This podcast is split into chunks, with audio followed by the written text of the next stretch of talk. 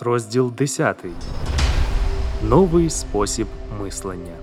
Ми з вами починали свою подорож із уважного споглядання зоряного неба. Вийдіть знову ввечері на двір і погляньте на небо. Неважливо, скільки зірок ви побачите. Тепер ми знаємо, що незрівнянно більше зірок ми не бачимо.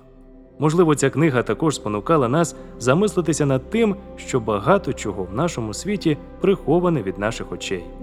Факт, що ми не можемо побачити багатьох зірок, не означає, що їх не існує. І, звичайно ж, зовсім не означає, що Бог, котрого ми не бачимо, дивлячись на небо, не перебуває поруч із нами, коли ми молимося. Наш світ наповнений чудовими створіннями. Їхня здатність виживати, розмножуватися настільки дивовижна, що аж ніяк не можна повірити в процеси їхньої еволюції. Але можливості людей вражають ще більше. Наша свобода волі, уміння долати труднощі, висловлювати свої думки, слухати, творити такі здібності справді унікальні.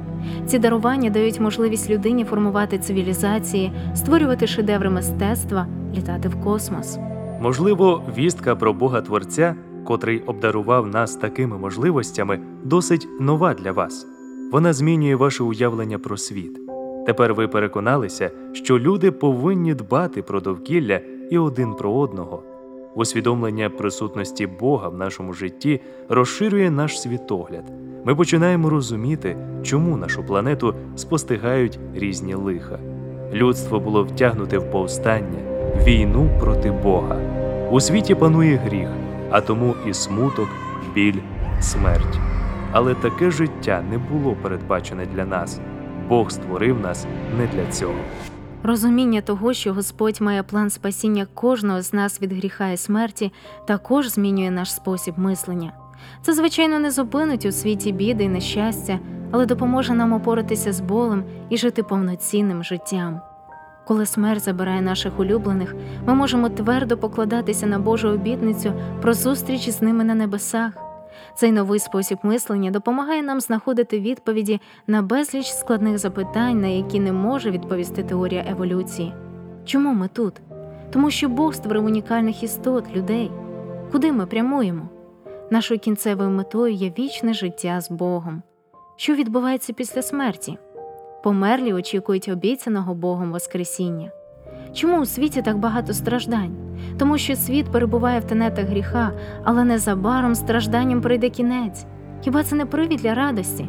Дізнатися, що є відповіді на важливі для нас запитання, що за лаштунками цього світу виконується план спасіння? Хіба ви не тішитеся, що особа, котра розробила цей план, дбає про вас? У Євангелії від Івана записана одна з останніх бесід Спасителя з учнями. У ніч перед тим, як його заарештували і видали на смерть, Ісус з учнями мав особливу трапезу. Під час цієї вечері Він говорив їм про своє царство, про те, якими він бажав бачити людей, і про той прекрасний світ, у якому люди зможуть колись жити. Я вас полюбив, сказав Господь, як Отець полюбив мене. Я виконав заповіді мого Отця, виконав Його волю і тому перебуваю в Його любові.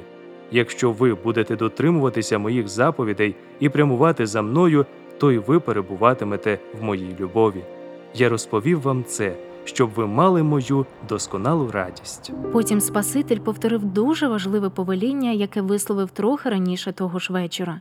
Це було настільки важливе повеління, що він тричі за один вечір наголосив на ньому. Ось моя заповідь, що ви любили один одного так, як я вас полюбив. Івана, 15 розділ, 12 вірш. Ймовірно, вам багато разів доводилося чути, як люди засуджують неправильні вчинки інших. Можливо, ви чули, як вони обговорювали, наскільки аморальним і злочинним є суспільство та яких змін потребує кожна людина. Безперечно, вони мають рацію. Наш світ справді потребує змін. Але якщо такі люди при цьому не згадують про турботу щодо ближніх, особливо про тих, хто справді потребує допомоги, то вони не відображають Божої любові. У нашій дискусії про творіння ми зазначали, що Бог наділив людей особливими дарами, зокрема свободою волі, творчими здібностями, умінням спілкуватися. Ми також наголошували, Бог робить для нас усе це тому, що прагне взаємовідносин зі створеними ним людьми. Тепер розглянемо, які саме відносини Бог бажає налагодити з людьми. Творцеві не потрібні слуги, які бездумно виконуватимуть його накази, або роботи, що автоматично підкоряються кожній його команді. Послухайте, що про це сказав Ісус своїм учням того вечора.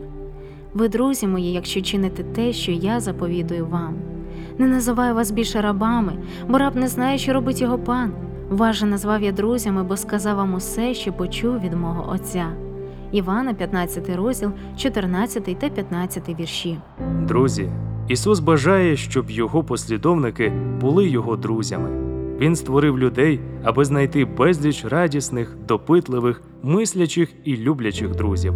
Він не хотів створювати розумного робота, який уміє говорити. Він створив особливу, унікальну істоту у всесвіті. Згадайте екскурсію по всесвіту, яку ми провели з вами на початку книги. Чи можемо ми повірити, що той, хто створив мільярди галактик у всесвіті, зацікавлений у нашій крихітній планеті, яка обертається навколо однієї з далеко не найбільших зірок? Якщо галактика Чумацький шлях справді складається з мільярдів зірок і планет, що ж у такому разі робить нашу планету такою особливою? Ще більше вражає те, що Бог, котрий спроможний мислити настільки масштабно, взагалі згадує про людей. Це дивовижно, що творець, котрий володіє безмежною силою, розробив план спасіння людей на випадок їхнього повстання проти нього. Але найбільш неймовірне те, що сам Бог став смиренною людиною і помер за нас, аби здійснити задумане.